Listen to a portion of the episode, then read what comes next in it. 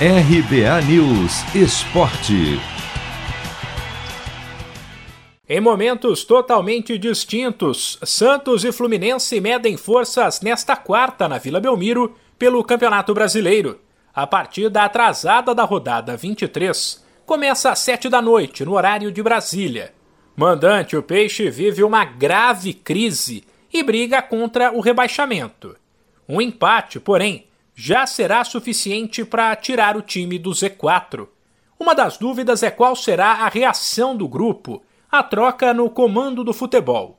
Depois da derrota de domingo para o América, a diretoria entendeu que precisava fazer algo diferente e nesta terça confirmou a saída do executivo André Mazuco e acertou a chegada do ex-zagueiro Edu Dracena, que fará parte do departamento.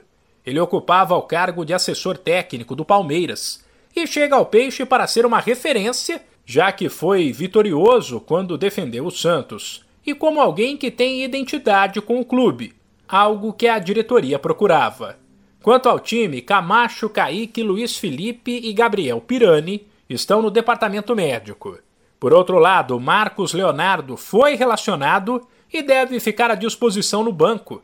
O atacante ficou fora das últimas partidas por estar em processo de renovação de contrato. Um possível Santos tem João Paulo, Danilo Bosa, Velasquez e Robson Reis. No meio, Marcos Guilherme ou Madison.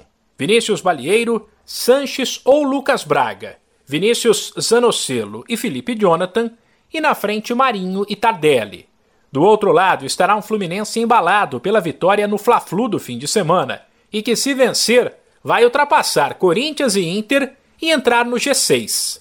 Como Nino e Fred mais uma vez foram vetados, o técnico Marcão vai repetir a escalação do clássico.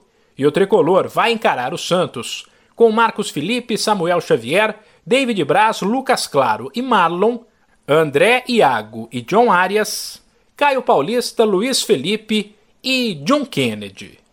De São Paulo, Humberto Ferretti.